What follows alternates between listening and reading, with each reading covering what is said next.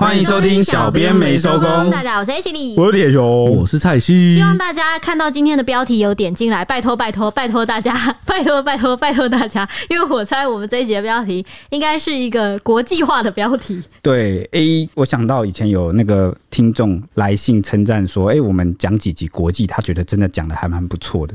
蛮好听的，然后呢，很支持我们。那为什么后来不太讲呢？原因是因为台湾也发生很多事啊，我们的集数不够讲。嗯，那第二点是，哎、欸，你讲了一个很很，我不想听到这种什么，我们集数不够讲。等一下第二个有人五星留言说，那就加集数啊，好可怕。但是加了集数呢，我们又不能长久的为你继续讲下去，哦、我们是陷于两难之间啊。谢谢谢谢，谢谢帮我转弯，谢谢。对对对，那第二个部分呢，就是。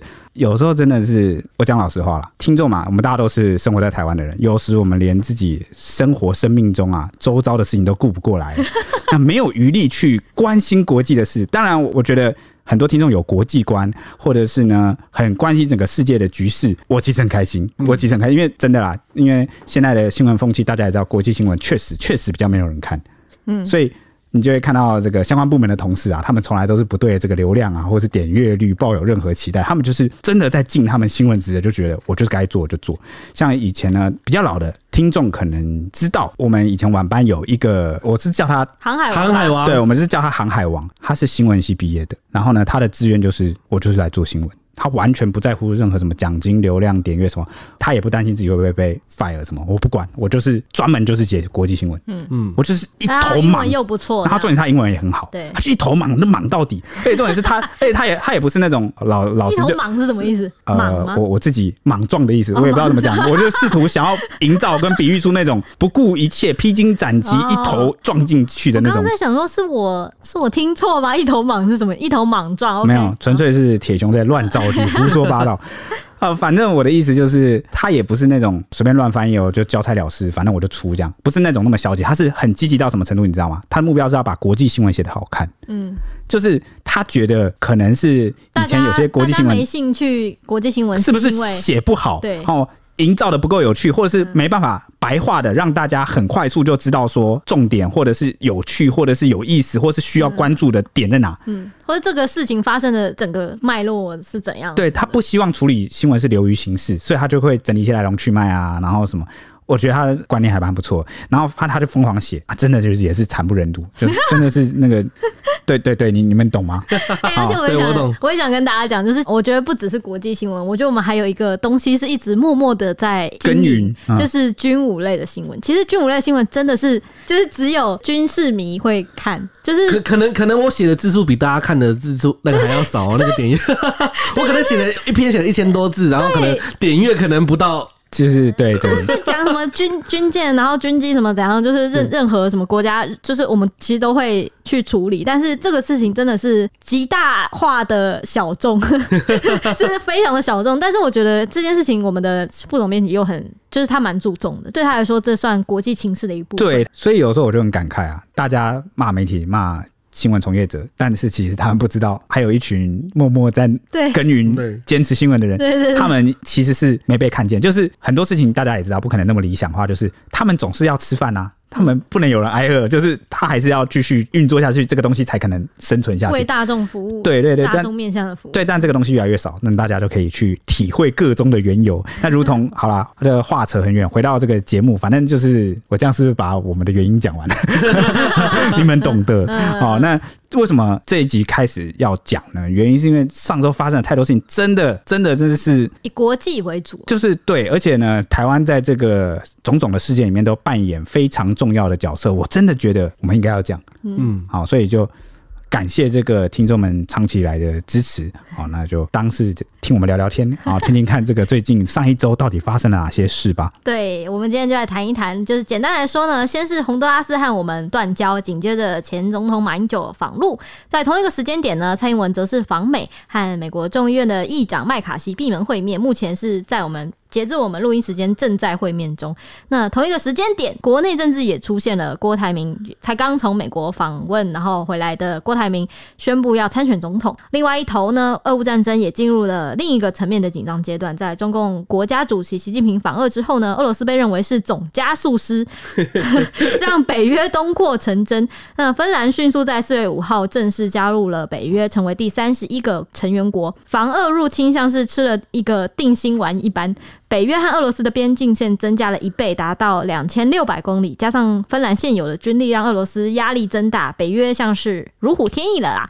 另外一件大事呢，则是新北市发生了一起恐怖的弑兄命案。弟弟因为不爽哥哥一天之内花完政府普发的六千元，一气之下就拿绳子把对方活活勒死，还打电话报案自首。对，那这个事情很多哎、欸，我先从比较跟我们没有关系的，好，但是国际情势上很重要的事情来讲，好不好？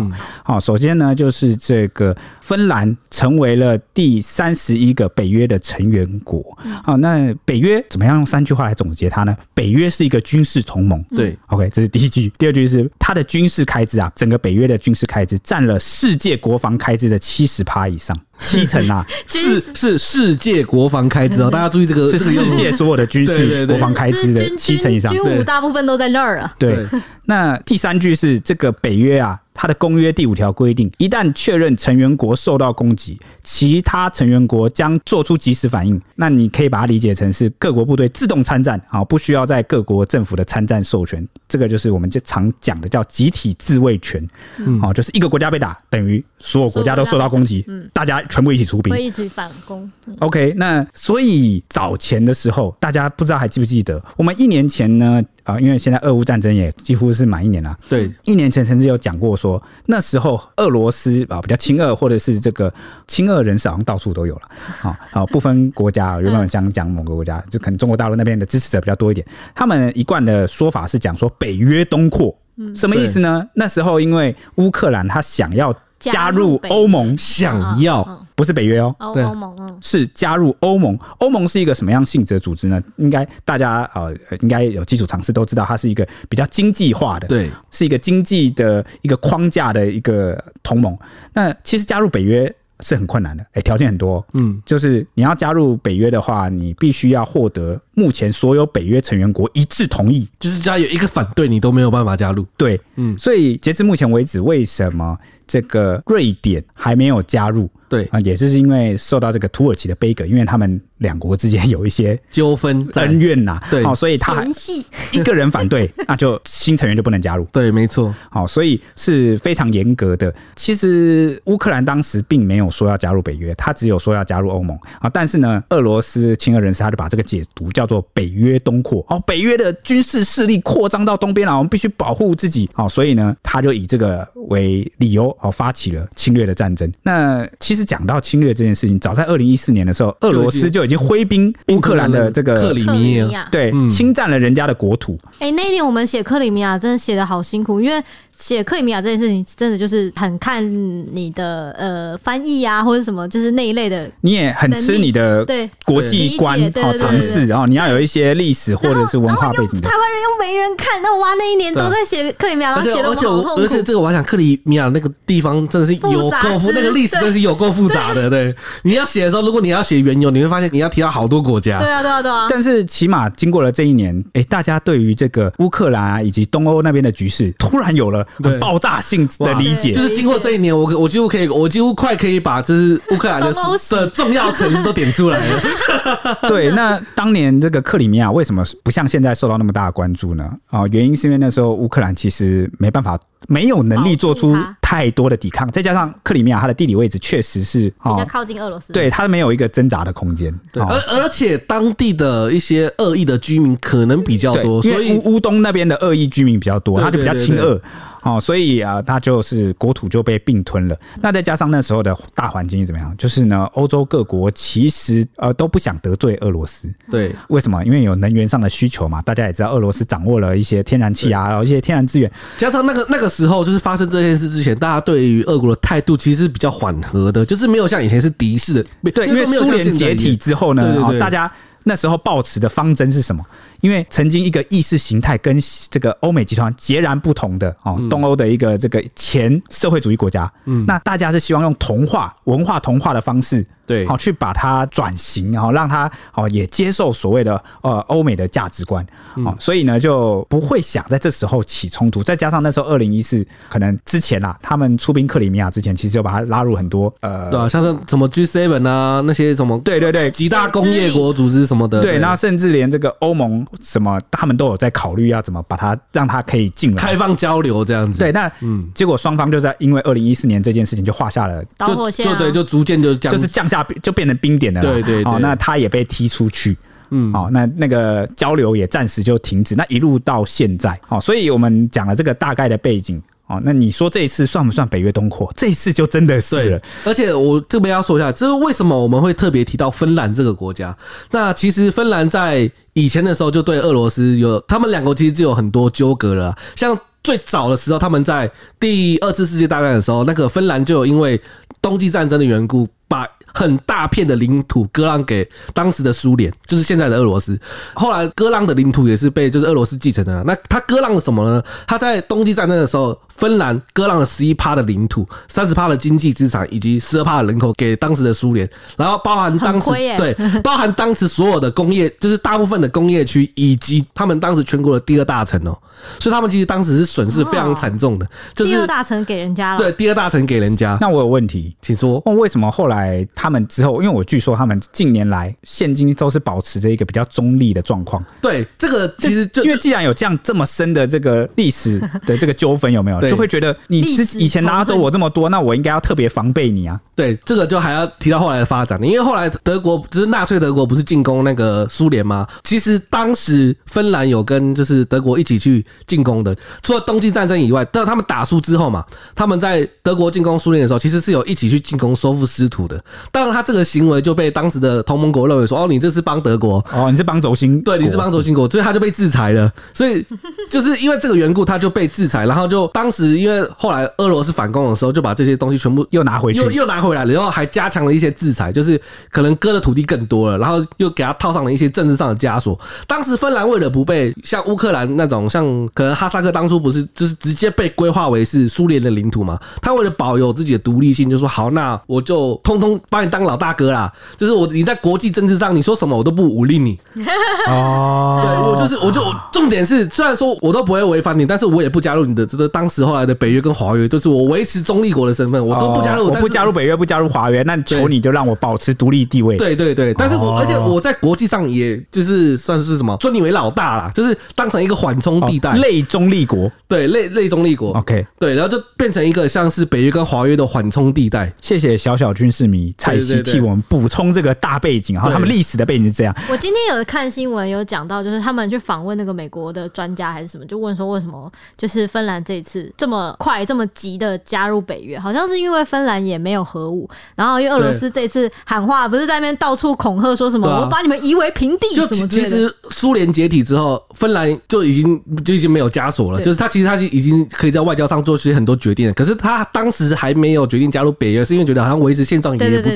对，他说反正我常年来维持现状，我也没有受到什么侵害，那我就继续维持现状。结果就看到了乌克兰，哇，乌克兰因为维持现状的缺点就是一旦你被打，没有国家会罩你。对对对对哦，你没有得保障啊，孤立无援。对，孤立无援。讲到保障这件事。呃，是不是可以请你补充一下？因为这个前美国总统克林顿，对，他最近有接受这个媒体专访。他最近接受媒体专访的时候，他其实有讲说，因为当时苏联解体的时候啊，他不是有遗留非常多的核武嘛？而且他的核武是分散在一些卫星国家，就是当初像哈萨克啊、乌克兰呐、白俄罗斯。所以当时他其实苏联放了很多的核武在乌克兰的境内，有多多呢？我形容一下，当时。一解体之后，乌克兰立国了嘛？他立国的瞬间就要成为第三大核武大国，世界第三大核武大国。啊，你说苏联一解体，乌克兰就变成世界上第三大的核武国家？对，哇，就是美苏，然后就是乌克兰。你们现在是在关键时刻吗？宝杰，你说是不是？对，问了我要叫什么？我要叫宝宝熊。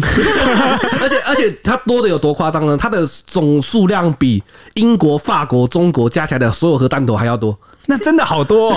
那他今天怎么会沦落成这样？对，然后当时的那个美国总统是克林顿嘛，他跟那个俄罗斯的总统就是叶叶尔辛，他为了解决这个问题，然后就想办法就是去劝说那个乌克兰的总统啊，你你放弃核武啊，我可能就给你一些保障，人家有很多啊，人家有很多核武，有什么问题吗？对，就是他们就觉得嗯不安，对不呃算是不安吧，就是呃就觉得这些核武问题应该要解决，感觉你这个国家没有足够的实力来管理跟使用这些核武器。对对，乌克兰是不在就是组织内。对，也不在组织内，因为当时他不在任何组织内。对对对对对，就是因为你不在北约，也不在华约，现在苏联也解体了。对啊，对，苏联苏联解体，华约就没了。对对对对，那感觉就是你这个好像万一。万一给一些恐怖分子，就是对他们也可能，因为你没有实力守护这些核武器，而且你肯定会把这些核武器卖掉。万一你卖给恐怖分子呢？嗯，哦，确实有这些实际的问题，这些不可控的因素，再加上以前国际外交，现在也是啊，讲求一些实力原则。对，对对，其实这整个世界是一直在防止这些核武扩散。虽然说有些国家有核武，但是总体来说，大家是在遏制核武扩散的。所以那个时候的美国总统克林顿就是想办想尽办法，就是劝那个乌克兰去放弃。那他劝的时候，他给了他很多利益哦，就比如说我给你美元，我给你美。金，然后就是因为他们刚说刚解体，他们经济不好。他说我就给你美金因为他以前是这个计划经济的国家，对对对，是社会主义国家，那市场经济一下子要接受市场经济，他们经济其实很差。对，所以说那我就直接给你援助。那我除了援助以外，我还给你军事保证，一旦你被打，我保证你的国家领土完整。我知道这个协议是不是叫做布达佩斯协议？布达佩斯备忘录哦，对对，那不叫协议，对不起，我更正，叫做布达佩斯备忘录。后来那个乌克兰的总统就嗯，就是还是最后还是被说服了啦。然后他就跟乌克兰啊哈萨克啊，跟白俄罗斯他们就一起签了这个协议，他们就把所有的核武慢慢的还给了俄罗斯。可是这他们不害怕一件事吗？这个叫做备忘录，哎，对，可是他们备忘录就是一个备忘录，你们懂吗？其实还是有算是协议啊，就是他们后来还是有一起签那个，没没有没有真正的法律的效益的效力啦。那对叫做备忘录，为什么他还是签了？因为呢，这个是当时世界上最强大的两个国家来跟你做保证，除了。除了美国跟俄罗斯以外，还有英国一起加入保证了，那就是几乎可以算是世界上前三呃前几大的，就联合国的常任理事国三个都来保证了。那确实在这个内外交迫这个压力的情况下，你能说不吗？哎，三大列强来跟你这样讲，你能说不吗？嗯，好像不太能哈。那时候克林顿他就在这专访中说，他其实后悔就是劝乌克兰放弃。你说最近的专访，对他最近的专访，他就是后悔劝乌克兰放弃。他他还爆料说，其实当初乌克兰总统其实他是跟他们的民间民意是不太想放弃的，因为。他们觉得这是他们未来应对俄罗斯，如果他有扩张主义的话，他们是唯一的防守，就是可以抵抵制的方式，护身符啦，底牌啦。就没想到就啊，好了，这这这，既然你们两个都就是你们三个国家都保证，那就签了。没想到今天就是后悔了哦啊！那克林顿最近这一段啊受访的意义啊，也算是跟历史这样子串联起来哦，感觉真真的是有时候一个关键的决定。往往就决定了这个未来国家的走向，所以为什么说哦，我们的国家领导人或是元首是很重要的？可是我觉得他们这个决定没有错啊。应该因为对啊，因为我刚刚也有一直在补充说，他们可能也没办法保证，而且重点是这五千个核弹头你要完整保护哦，这五千多个核弹头你是要完整保护，不然万一弄丢一个，那是不是其他的？对，那他们就有借口介入了，或者是被偷走那个引发了什么轩然大波，或者是更惨的，万一你维护不当，它爆了怎么办？那就可能责任都落到你的头上。他们就是因为没有那五千颗，现在才得以有北约的保护啊。他现在不是北约，他是不是北约？他现在不是北约，北约现在才会保护他们呢？没有，没有，没有保护乌克兰。其实，其实如果认真讲起来的话。目前北约没有直接的介入战争，它是属于一个资源资源策应的角色。对啊，对啊，如果没有那五千颗，如果五千颗还在，北约会理他们吗？有时候我会反过来想，哎，他有五千颗，搞不好北约就会拉拢他加入。对啊，或者是，他不如你加入我吧，我来帮你一起代管。或者是他有五千颗，普丁可能就不会这么说啊。我今天我今天我就是要打你，我那个我就是要入侵你，就是连北约来支援都不需要了。对，因为因为一开始他就不会打。可是我我会我还是会觉得现在这样比较好，因为这样才有团体的，就是我后 我后援才够强。如果我那五千颗可能就我早就被拉拢进去啊，那就不一定啊。啊，我我我，因为因为如果你你如果一直维持一个独立的国家角色的话，北约搞不好忌惮你啊。有这个可能，但是偏偏历史就是没有如果。那但是我们就是退一步来说，所以我刚刚就在讲。他们有拒绝的权利吗？我是在讲这件事。嗯，他们好像没有拒绝的权利，对不对？好像从那个国际情势来看，他们没有拒绝的权利。很难呐，他们总不能抱着，他们总不能抱着核武器说：“来啊，你要逼我是不是？我现在引爆他，就不可能嘛。”就是若，对啊。如果他们当初可能坚持的话，我不知道会不会闹得到最后。我我不确定哦。我说我不知道到时候会不会闹得跟北韩一样，但是我可以肯定的是，他可能经济不会情况不会那么好。为什么？因为他可能缺少美元，可能大家忌惮你是核武大国，可能会给你一些禁运啊之类的。哦，被制裁。对对对对对对，就让我想到这个国民党政府一九四九退守到台湾那时候，也是因为战后经济通膨大爆炸嘛，整个市场经济这不行了。那就那时候就是成立了新台币，但是也是有赖于这个呃美国它的这个援助，就是台美合作那时候，中美合那时候叫中美合作了 啊，所以这个只能说历史没有没有如果，真的没有如果。OK，那反正最近讲到这件事情，为什么这个芬兰加入北约很重要？因为就他放弃了多年来的中立立场，然后呢，因为这个。忌惮自己怕被侵略，对，所以加入了核保护伞。所以为什么我们会说这个俄罗斯叫做总加速师呢？我感觉有时候就是这样，你越不希望怎么样，你就就是不要皮，不要去做那些事。当初美国前总统那个川普，他会一直劝说啊，德国你要加强军费啊，你要让更多的人家来北约。结果那个川普做不到，普丁做到了。哦，那个一入侵乌克兰，好，德国军费加，然后那个成员国也加，都加。对对，因为原本欧洲各国它的这个军费是有点呃疲软的，对，因为和平久了，那 结果现在因为这个战争的关系，大家都疯狂的开始把这个 GDP，然后他们现在要拼到两趴以上，哈各国都要把这个军费开支给增加。我不知道为什么这有一种既视感 啊！这个二战的时候那个既视感吗？这个不是不是，先不要，因为美国二战的前半段美国没有介入，那各国就对对。对啊，后来他是什么原因参战的？就是不知道什么日本跑来就是用原打他，对对就是就是炸哈。珍珠港，对对对珍珠港事变。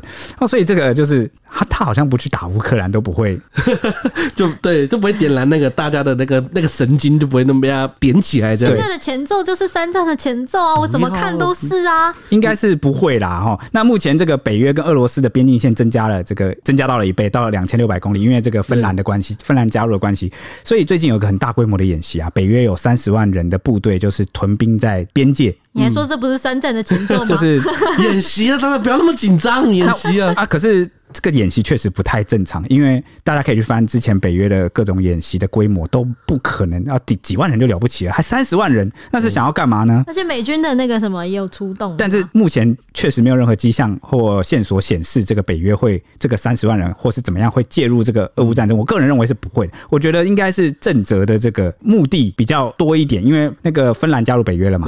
那其次就是我觉得就像是老子在你留言区唱歌之类的，有有这种感觉。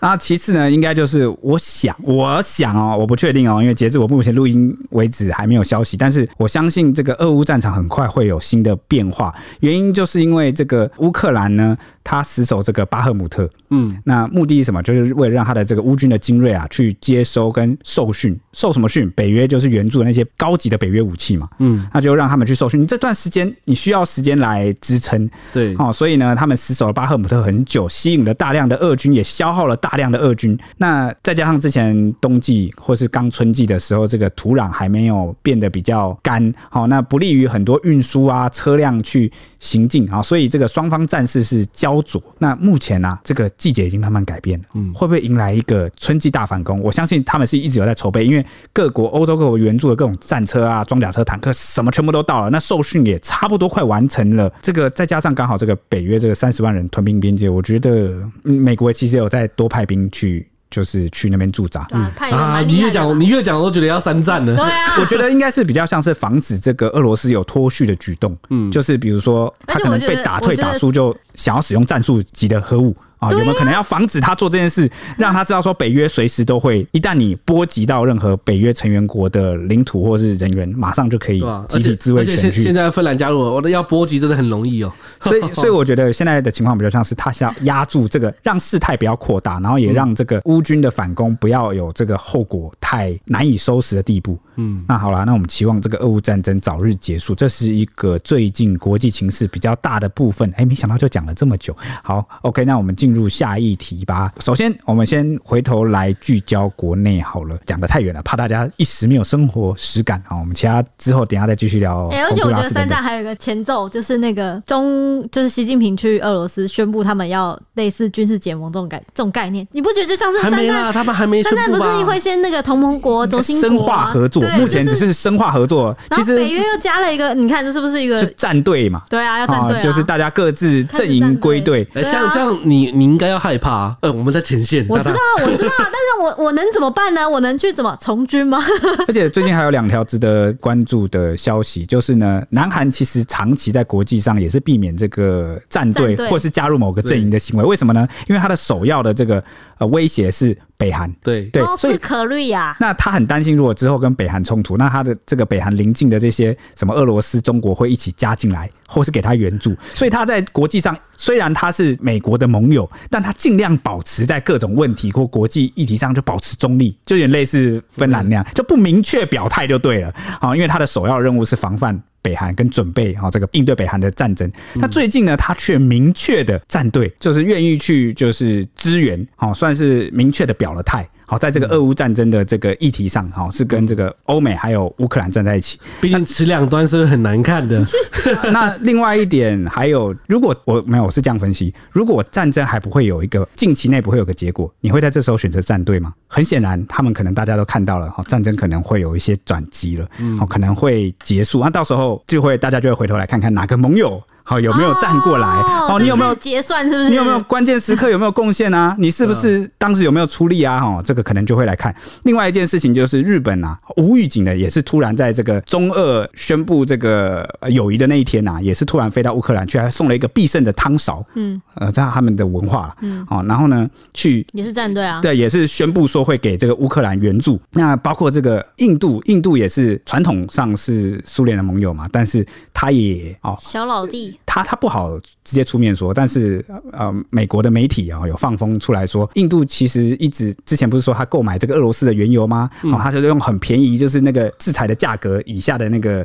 价位去买的，而且买了之后呢，还转卖给这个欧美各国。某个程度上呢，他也为这个就是抑制这个各国的这个通膨啊，会跟这个稳定经济出了一份力啊。他也是我们这一队的哈，也是一种哦放风。那所以大家看现在各国开始纷纷表态，就会觉得可能好像战场是不是要出现转机了？那我们拭目以待。OK，今天这一题不能再讲太久了。那我们现在讲一下国内发生的大事吧。啊，上礼拜啊，四月三号的上午，新北市芦洲有一对陈姓兄弟党发生争吵后，酒酣的弟弟直接把哥哥活活勒死，用什么勒？宠物牵绳。那行凶后呢？他也自己打电话给警方自首，说我勒死了哥哥，遗体现在就在在我旁边。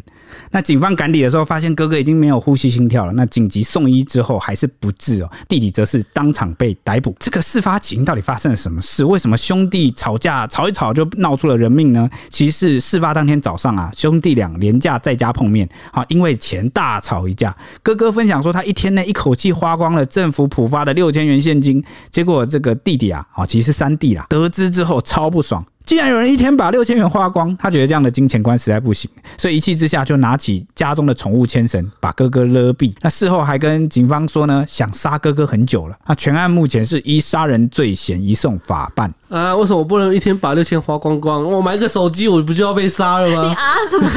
你委屈什么？又没人杀你，你干嘛？我猜测是这样，这个代表说他们可能他们家庭的经济情况不是很好，嗯，所以他就会觉得你怎么乱花。但是呢，当然我觉得不是因为这件事他才把他勒毙，而是呃，他们其实长期以来就可能有些有一些观念上，或是早就相处不是很好。嗯，那这个又因为这件事变成导火线，然后就是你知道吗？有的时候其实吵架就是因为一件很微不足道的事，根本就不是什么事。回头来看就觉得我刚刚干嘛为这个生气啊？根本就不是这个小事，但就情绪上头啊，那个又喝酒，他那个判断力就比较低下，那就冲动下就做了这样的事情。没错，那据了解，诚信兄弟党啊，他平时是无业的，他弟弟偶尔会打打零工，两人平时就经常为了钱。争吵一直都是社区的问题人口。哥哥还曾经对弟弟申请保护令，那邻居就说啊，这户人家为低收入户，哥哥游手好闲，常在住家就是附近晃来晃去。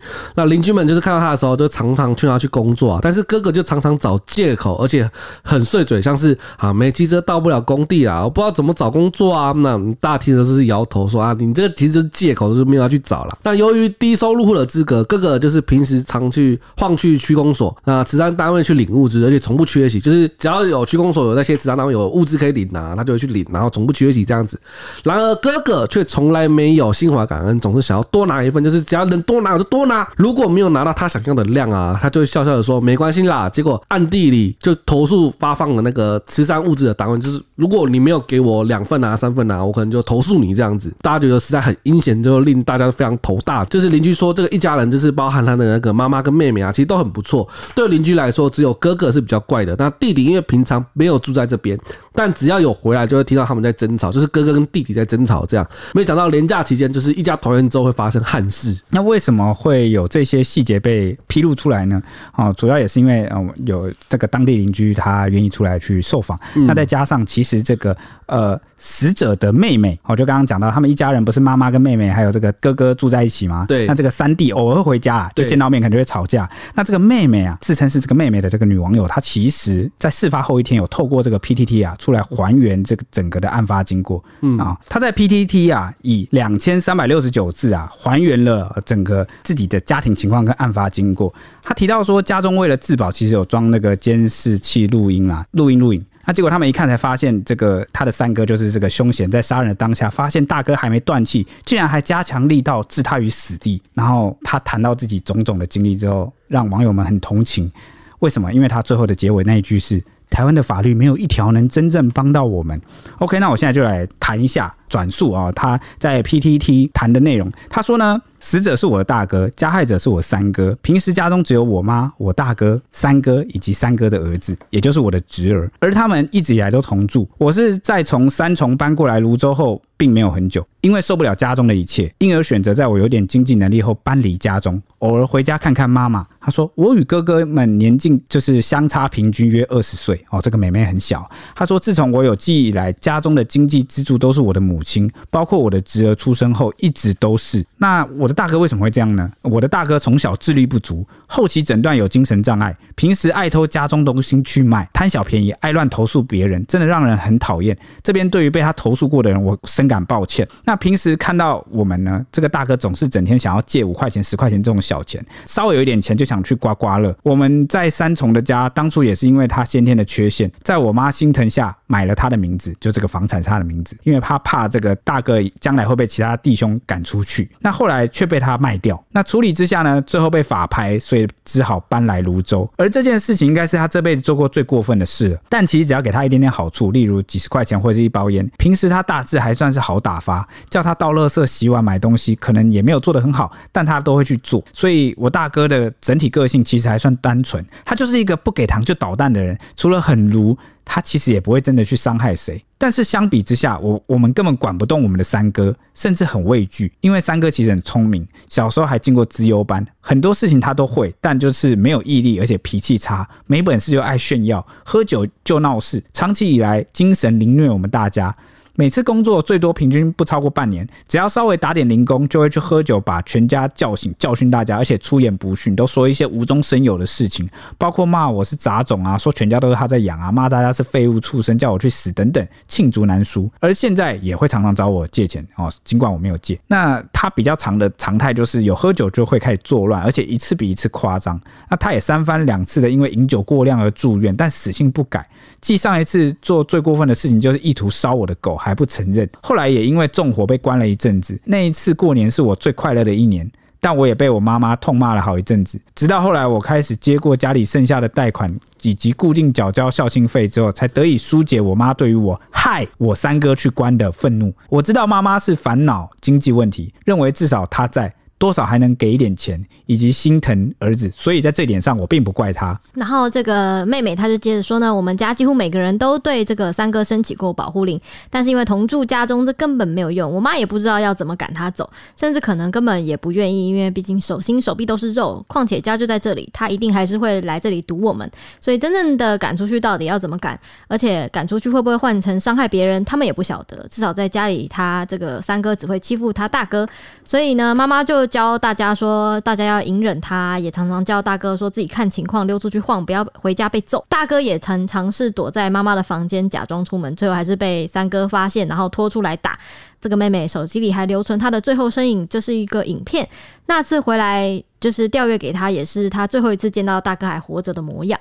过去呢，这个三哥就常常欺负家中最弱小的大哥，因为只有大哥没有本事逃跑，三不五时就叫大哥做东做西，不爽就骂他揍他。先前因为他们偷东西互推吵架等等，他这个妹妹有在家中装监视器，所以前面才提到说他就是妹妹有持有一段三哥打大哥的影片。后来有一次，妹妹跟三哥吵架，三哥就逼他拆走了客厅的监视器，才会反而没有拍到这一次的意外。他刚刚说的是，就是他有持有一些影片啊，但代表是蛮多的，蛮多的啦。对，然后妹妹就说呢，但我妈房间依然有。事后我也去听了房间的监视器影片的声音，依据声音得知我三哥非常的可恶，从八点多就开始骂我大哥，揍他，过程中还确认说我大哥还有没有气，发现还有气就加强使他断气，再打给我妈跟我侄儿表示他处理完了。所以案发当时，他并没有其他人在家，没有人庇护之下，大哥才会死在三哥的手中。这一切，他妹妹其实早有预料啊，但妹妹以为是在妈妈年老后离世才会发生，或者是还没发生前，也许三哥就会因为饮酒过量而去世。没想到提早发生了憾事，更没想到他就是妹妹，只是刚好有事把狗送回家几天，牵绳就成为了凶器。他说呢，今天我大哥的死跟这个六千块有点关系，又可以说是没有关系，因为我三哥平常就喜欢抓我大哥各种辫子，加上他总是想要逼大哥去拿他的钱去买酒给他喝，不爽才会揍他，但有时候有点钱又会请回去一点点，然后各种邀功。总之呢，这些事情都是他们的日常，只是这次真的铸成大错了。电视剧《我们与恶的距离》中的经典台词：全天下没有一个爸爸妈妈要要花个二十年去养一个杀人犯。我相信我妈并不想要养出杀人犯，更不想要养出杀自己儿子的杀人犯。但整件事情，我认为我妈要负责任。不讳言这些是她的教育失败，但我认为台湾的法律也要负责任。从小呢，他们就发生过无数次争吵，每次报警都说要现行犯或是有自残行为才能强制就医。我一直觉得他有精神病，但他始终不愿承认，所以我。等啊等啊，到后来我三哥闹自杀过放火，我还以为终于可以强制就医了，但发现也就很快就放回来了，都没有办法达到实质的作用。警察来过无数趟，社会局关心过无数次，但也只能关心，没办法解决。求助过好几次的我们好累，但台湾的法律没有一条能真正帮到我们。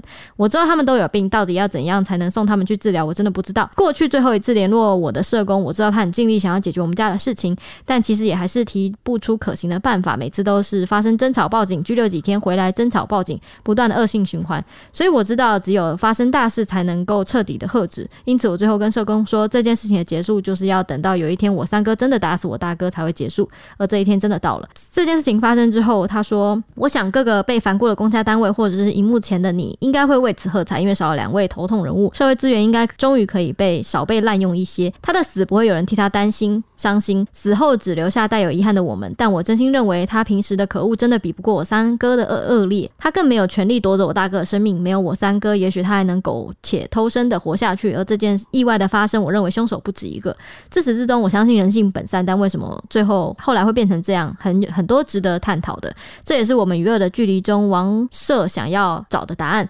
他没有找到，而我也没有。他们的例子在台湾的无数家庭中，我相信都有类似的状况，只是已经酿成悲剧，或者还没有而已。最后，谢谢大家关心，愿大家都能保持善良、平安、健康。对，呃，我们尽量是毫无删减的，哈把他。的这一段文念出来，我们原本想要删减，我们后来发现我们不能删减任何的细节。为什么？因为这个的目的不是在于它真的还原了什么内容，我觉得它是一个呃缩影，一个很多细节的缩影。我觉得这些细节很重要。嗯，它其实是很多这个家庭的，台湾很多家庭都有可能，就是为什么会这样？嗯，就是为为什么？这个是我很想问，然后也会让我觉得。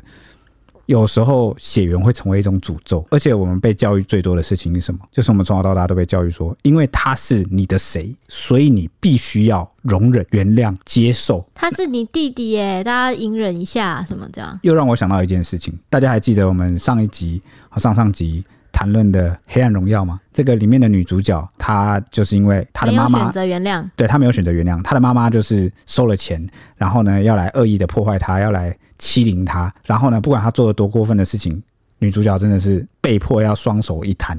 然后呢，他妈妈甚至很得意的说：“你能拿我怎么样？因为我是你妈呀。”这个是正常的家庭关系吗？是合理的家庭关系吗？那因为从这个例子上来看啊，假设他分享的都是真的，那这个三哥啊，这个凶险啊，其实他是一个长期的家暴者。嗯，对啊。而且我觉得蛮悲哀的是，他们申请的保护令，保护令根本对他们完全没有任何保护的效果。那他妈妈是不是应该负一份责任？我觉得是必须要的。因为它很大程度让这些法律或一些规定没有效果。对像比如说保护令，因为你让他还住在这里，那这个保护令就是对其实就不太有用。而且保保护令说真的，保护令在怎么讲，可能在法律上有用，但是在当下就是他要对你做些什么时候，其实是没有用的。对啊，对啊，或是实物上你要让他不能靠近你多少公尺啊，而不是容忍他说，因为他毕竟还是怎样怎样，所以是不是我我觉得有些观念可以去检讨，可以去想。哦，只有当对方把你当家人的时候，他才是你的家人，否则血缘不血缘呢，那个都是生理上的事情。既然我们现今社会都不会有什么所谓的“不孝有三，无后为大”这种普遍思维的话，为什么我们会被血缘绑架呢？所以有时候会很讽刺的出现一个事情，就是家庭它好像变成一个徒有其表的架构，但它并不实际的发挥作用。我们不是说家庭一定要发挥什么样的功用，它才叫家庭，而是说我们最基础，起码在那边可以得到什么？就马斯洛的那个需求金字塔，你要能得到安全吧，你要能得到就是你的安全。你的生存被保障，那再进而再上升到你的心灵有个避风港，好，这是我们对家庭应该最基础的认识才对啊，而不是这个家庭里面有一个所谓的叫有爸爸有妈妈有家庭成员就叫家庭，那这个就太肤浅了嘛。结果里面反而住着一个都会伤害你的人，那这算哪门子的家庭？嗯啊，听懂我意思哦。所以呃，我我其实对这个事情是很遗憾啦。然后而且很多人因为。他没有在这样的家庭经历过长大，所以他看待事情的时候会很扁平。他会觉得这个事情怎么样就好了，这样那样就好了。没有，但是如果你被绑在这个漩涡里面，你真的很难去。而且大家都说，那你把他赶出去啊？说真的，你要怎么把他赶出去？他知道你住在这里，他想回来就回来。那你要怎么？你说换钥匙吗？他如果破门呢？他如果找起来拿钥匙呢？他如果整天在你门外呢，堵你呢，你要怎么办？所以我说，妈妈该负的那份责任是，其实他有很多机会可以让法律好好的去啊彻底执行。因为刚刚这个原 PO 他有讲到说，他觉得台湾法律很多事情没有办法解决，那是不是就需要你这个当事人，尤其是受害者，对，他就必须要更坚定的去。像其实很多什么，他他们不是说他们在吵架会会打架会干嘛呢？其实你只要收集证据，其实都可以告的，就是真的大义面前告他，让他去关。真的真真的就是让他意识到，他也必须作为一个社会公民或成年人应负的责任，去负那个对法律责任。那你说台湾法律是不是很无力啊？都不能干嘛什么之类？当然很无力啊，因为法律就是一个最低标准啊，在一个法治民主国家，它就是最低标准。它如果定的很严苛，随便人都可以入罪了。嗯，好，所以法律往往很难去达到很积极的正义，它通常是一个最消极的保障，说人的权益。不要受到侵害，大家还记得吗？前一两年有一个很有名的，也不是很有名啊，就是让社会很震撼的事件，就是呢，有一个男生忘记在哪里，然后就是被劝戴口罩还是怎样，他还是有他有精神病还是怎么样。他就是把超商女店员的，我记得好像在屏东，对，双眼给挖掉，徒手把它挖掉，就是拉双眼失明。对对，但好险后来是没有真的挖掉了，对，就是近乎要瞎掉了，就视力已经永久创伤不可恢复。对，但这个东西就那甚至就引起了大家很多人对社会安全网的探讨，就是当地人都说有精神问题的人，他没有一个地方愿意收他，那他总是去被强制就医一下，然后很快就会又回来。那我们怎么知道他下一次回来又要伤害谁？嗯，对，这个就是。一个很两难，所以后来听说有通过一系列的法律，就是有首创这个什么精神犯的那种病房，让他可以就是被强制待在里面。但这其实也是增加我们的医疗负担了，还有一些你总是要人照顾他。对对，所以我我真的在这方面我蛮少看到，就是比如说国外的新闻去探讨要怎么做。嗯，所以我这其实好像也是蛮难，真的是蛮难做的。毕竟精神上的精神上的疾病，在其实也这这个学科其实发展的时间也不长。所以其实很多东西它还是探讨，所以我想朝两个部分去去想。第一个部分就是，我觉得真的我们应该要，尤其是我们专门立法的这个立法委员，不要整天去考察一些很奇怪、出国考察一些很奇怪的东西。你要弄社会安全网，你就去考察这个国外他们是怎么处理这些事件。嗯，那每个社会他每个人的境遇命运不同，他总是会产生这样的人。嗯，那就多寡而已嘛。啊，他们要怎么处理？是不是应该去考察一下，我才知道要怎么把这个社会安全网这个东西给弄好嘛？这是第一点，我想表达。第二点呢，常常有些人说，这些人他其实是一个某个环境跟结构问题下的结果。你听懂我意思吗？就是环境让他们变成这样。如果我们一直只是想着怎么去处理这些所谓的结果，那就会治标不治本。所以我们要怎么往前去追溯，说到底是什么样的社会环境，什么样的教育体，到底是社会的哪个部分出了问题，导致他们变成这样的人？所以。我觉得与其是去探讨说台湾的法律太轻了，台湾的法律不能怎么样，强制力不够，好，那这因为有有天然的限制在，好，很难去什么都一刀切这么加强，就随随便便就。而且大家都说这个法律强制力不够，什么法律太轻了。说真的啊，对于这种就是情绪激动的犯人来说，他他会怕某些刑罚吗？他？他根本就不会怕这些严重的刑罚。就是今天，就算台湾还有死刑号好了，他还是可能会把他的哥哥给杀掉，给勒毙。好，所以我觉得就是。我们应该比较倾向去探讨，说是哪个环节环境，为什么他没有呃足够好的观念，他没有足够好的工作，或者是怎么样？我们去从源头去把贫穷给消灭掉。如果大家都过得安居乐业，如果大家都呃食衣住行，啊某些东西很多受到更多保障。如果我们有更多的心理资源，是不是就有机会好让这个事情不一样？诶、欸，我我我这边先跟大家讲，讲起来很简单，做起来很难。我们只是提供一个方向，我提供一个看法的方向，我也不能就是很简单的说都是妈妈的错，都是妈妈没有顾好，这个我也讲不出来，因为当局者迷。如果是我，我也不确定我能够。做得更好，对，就是说真的，你要妈妈大义灭亲，你你不是那个母亲，你你就是没办法。因为我我不我并不共享他们的回忆啊，我并没有经历过他们的酸甜苦辣跟相处，嗯，我所以我讲风凉话很轻松啊，只是。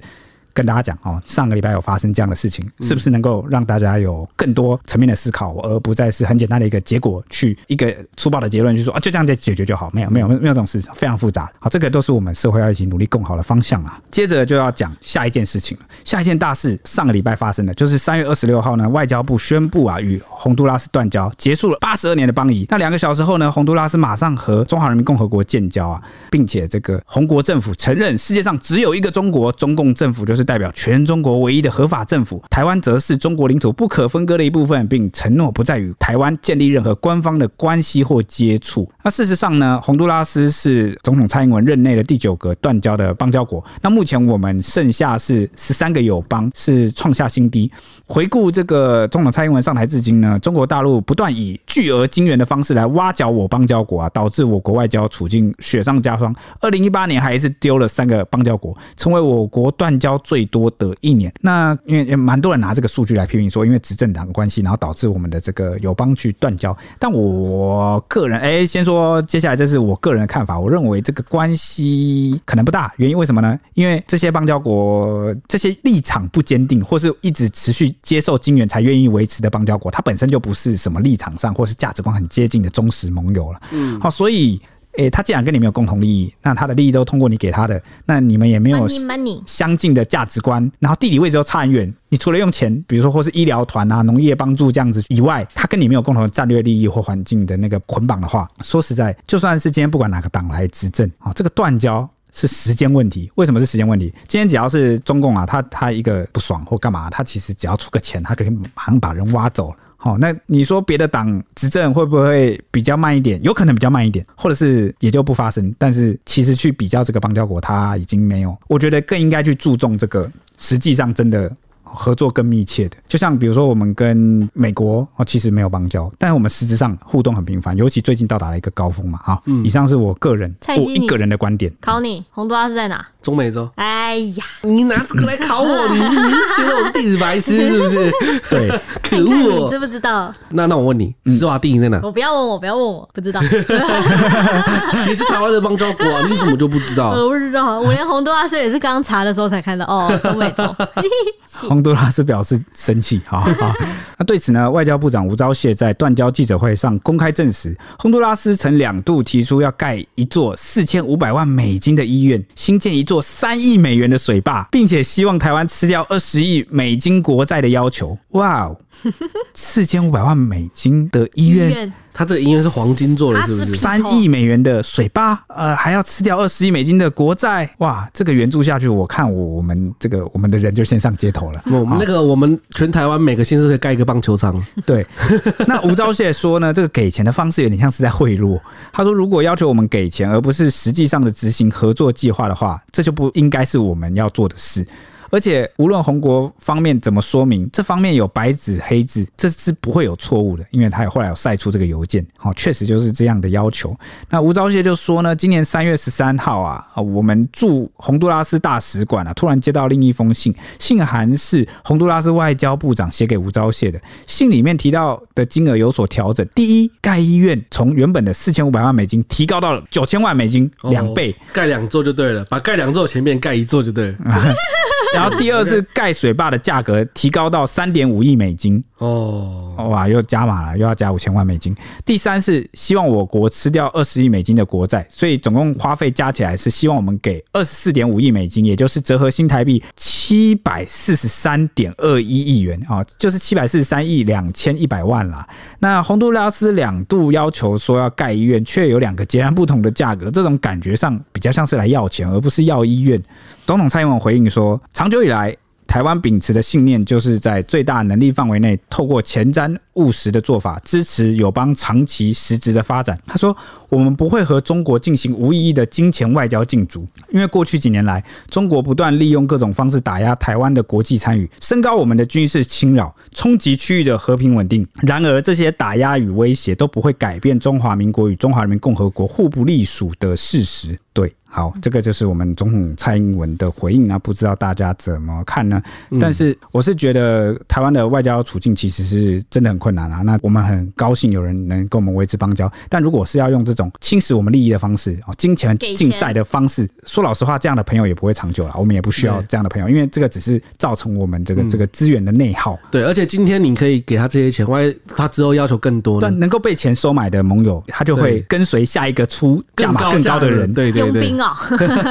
那为什么会有这样的情况呢？其实大家也知道，世界各国啊啊的政治都很复杂，他总是有新的执政党，有新的政客，但他呢要继续维持他的政权呢，或者是要疏通很多环节跟关系，或是他们国家的这个青年透明度，那个都是不一定的。他就需要钱啊，需要钱怎么拿？哦，用这种方式拿，因为知道我们需要邦交国。当然啦，不是说邦交完全不重要，不是说外交完全不重要，很重要，很重要。但是呢，要看方式，要选择真的愿意，因为你是台湾而来帮助我们的邦交国，这样去缔结实质有意义的关系比较重要。那大家在这个方面，呃，你说我们外交部有没有做不好的地方，或者是我们这个目前执政党有没有做不好的地方？这个我觉得大家可以讨论啊，大家可以批评。但是我觉得在整体上面，我们也很难去苛责我们的外交人员，因为你真的先天就有一些困难了。那尽力啊，我觉得就是尽力。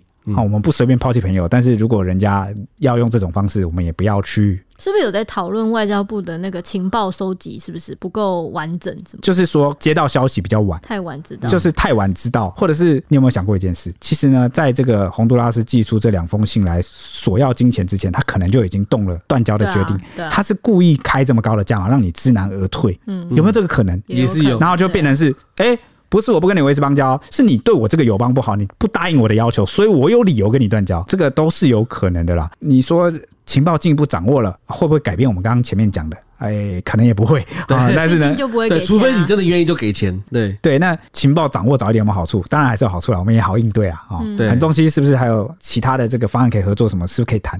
这个我觉得都是可以检讨的。嗯，好，都是可以检讨，甚至是就是大家会不会认为我们的外交政策整体的路线要改一个方向？那我觉得纯粹去比这个邦交国的数量，去比这个每一任执政党邦交数量是，它是不太具备积极意义的。我们讨论事情要讨论这个有意义、好积极意义的事情，邦交很重要。反正好，就这样，就讲到这样。这个外交部，我记得那时候在讨论的时候有讲过，说外交部现在似乎不排除要转向接受那个双重就是认可。对，因为过往啊，以前我们那个历史的关系有那个汉贼不两立嘛。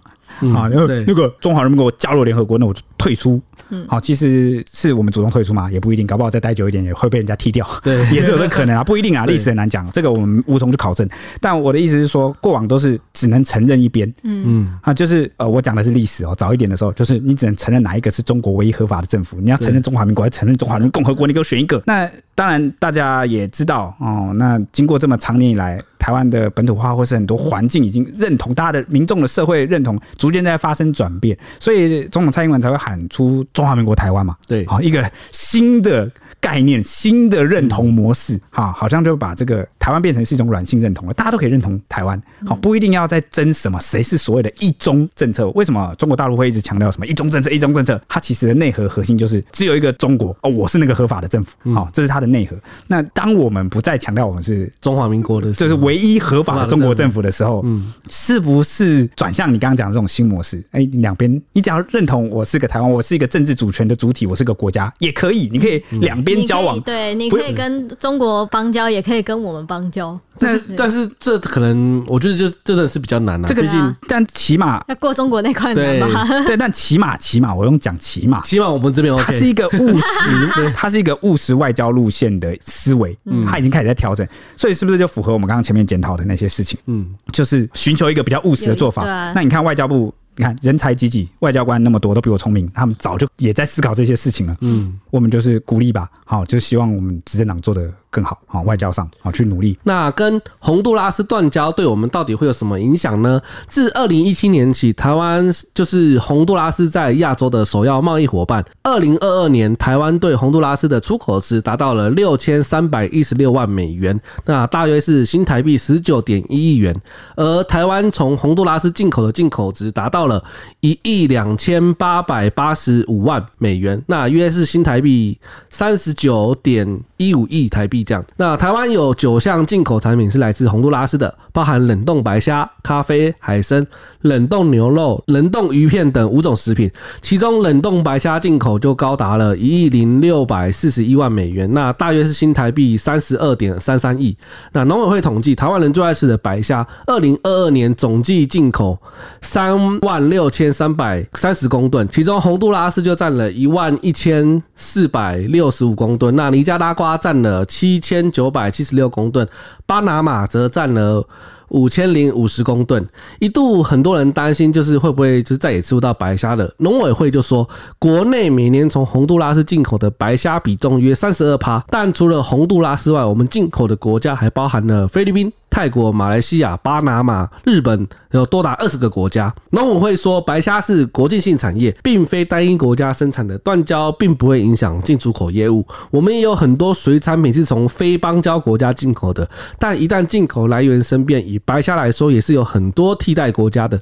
加上国内也积极辅导渔民多养殖白虾，因此对国内的影响应该是有限的。就是大家还是吃得到白虾，白虾啦。对，没错，不会因为我们断交了，我们就没有白虾可以吃了。对，那刚刚铁雄提到的，到底谁是真朋友，谁是忠实的朋友呢？目前台湾只剩下十三个邦交国嘛，包括在欧洲的教廷、亚太地区的马绍尔群岛、诺鲁共和国、帛琉共和国、土瓦鲁国、非洲的史瓦蒂尼。哎、欸，史瓦蒂尼在非洲，你就知道了，在非洲。拉丁美洲以及加勒比海地区的贝里斯、瓜地马拉、海地、巴拉圭、圣克里斯多福以及尼维斯、圣露西亚、圣文森。有乡民就在 PTT 发文问过说啊，剩下十三个谁是？真朋友嘞，他就认为说，除了超级有钱的伯琉，还有宗教因素的梵蒂冈之外，这两国大概不会因为钱跟老共交好之外，其他人倒戈应该都是在一瞬间的事。所以，到底有谁才是台湾的真朋友呢？有请乡民来分析。哎、欸，可是我对诺鲁蛮有印象的，因为过往有处理到新闻，就是那个诺鲁共和国好像有在这个国际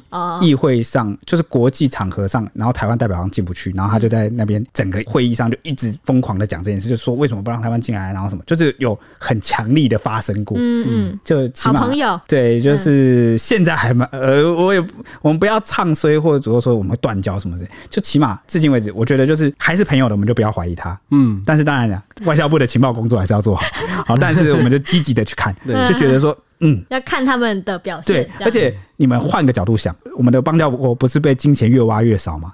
那他们居然还能挺到现在，代表什么意思？他们难道之前没有被挖过吗？一定也有吧，一定或多或少有。结果他们都挺到了现在，那是不是应该给他拍拍手？嗯，那虽然我们跟表现优良了，对，而且。我再补一句哦，洪都拉斯跟我们断交，但他跟我们持续了多久的邦谊？八十二年的情谊嘛，哦、嗯，对不对？对，所以我们也感谢感念，就是这段时间他们我们两边的贡献，然后就是友好的交流。呃，我那我真的要讲的是说，一个国家的外交政策常常都会因为更换了执政党，然后有新的这个总统，或是新的这个外交的这个部长啊什么，他们整整体政策会转变啦。所以我们不要因此否定说前面那个八十二年，除了这一任以外，前面的总统。哦，跟他们其实还是只是现在新的这个执政党代表他们的国家政府的政策做出了这样的转变。嗯，最实际影响的还是我们两国人民啊，对啊。嗯，那天文一出，乡民就秒喊说博流啦，只有博流。说真的，博流这国不缺钱而已，博流啊，博流吧，挺超挺的，博流啊，全部资源给他也不为过。博流跟海地会撑台湾到最后，博流看起来是最稳定的，博流应该会是我们最后一个邦交国。另外有网友说呢，梵蒂冈之前就快转向了啦，梵蒂冈只要中国同意宗教自由就走了啦，欢场无真情，马绍尔也不会啊，后面是美国的，有些其实还不错，但也许换个总统就难讲。哎，对这个网友就是这样，对对对，就是可能换个总统，换个执政党啊，可能想法他们的政策就转变。其实有一个国家可以拿出来讨论，就是真的是换个总统那，就因此断交了。那个之之前大家不知道还记不得，是所罗门群岛。啊，他们人民超挺台湾的，嗯，结果换了总统就是，哎有啊有印象那时候有写过新闻，对，就是你执政党要断交，人家人民抗议也没有办法，对啊，真的，嗯，台湾民意基金会的董事长尤银龙就说呢，今年是台湾总统大选年，近两个月两岸明显融冰，主要是因为陆方主动，台方买单，双方一拍即合，包括解禁金门高粱酒在内的农渔产品共。六十三项，双方开放十个航班航点，以及金门小三通，还有中共高规格接待国民党副主席夏立言等人，还有引渡押解重要的人犯返台等等，都传达了双方重启交流互动的善意和期待。而前总统马英九的清明祭祖之旅啊，无疑是中共今年对台策略的一个环节啦。中共想借此获得一支还不错的杠杆。好，撑起两岸一家亲，还有骨肉亲情的场景，这样的招数有没有用？大家心里都明白啊。不过呢，尤云龙说啊，中共对台的外交立场则是硬得更硬，像是洪都拉斯与中国大陆建交，算是中国官方来挖我们的墙角。另外还有中共军机啊、军舰的扰台，最近仍然在持续，没有停止的迹象。未来可能也会更变本加厉，这也不会让人感到意外。只是二零二四台湾总统大选才刚开始热身，时间还早。中国大陆之后有什么手段值得注意啊？对此，加州大学政治学博士、现任台湾政治大学助理教授南乐啊，则指出说，虽然邦交国对台湾提供了一些实质意义的支持。但假如真的有一天邦交国归零，那真正意义的影响上可能也不大。对，如果我们邦交零的话，也没有什么。对我，我我刚刚一直很紧张，想说，因为因为我刚刚前面有类似表达出这个意思，但是觉得有我背书好像硬不太起来。哎，现在不止我，学者也会这样讲哦。他说，比如这个台湾方面，一九七九年与美方断交后，华盛顿与台北的关系依然很牢固。美国人是所谓台湾安全的最大保障者，所以还是看实际两国的对实质互动，这、就是我刚前面要表达的。还好他也帮我讲了，OK，好，我让我不用拐着弯抹着脚啊，好，反正我大概就是这个意思啦。好，以上就是今天的节目时间，那我们下一集见，拜拜。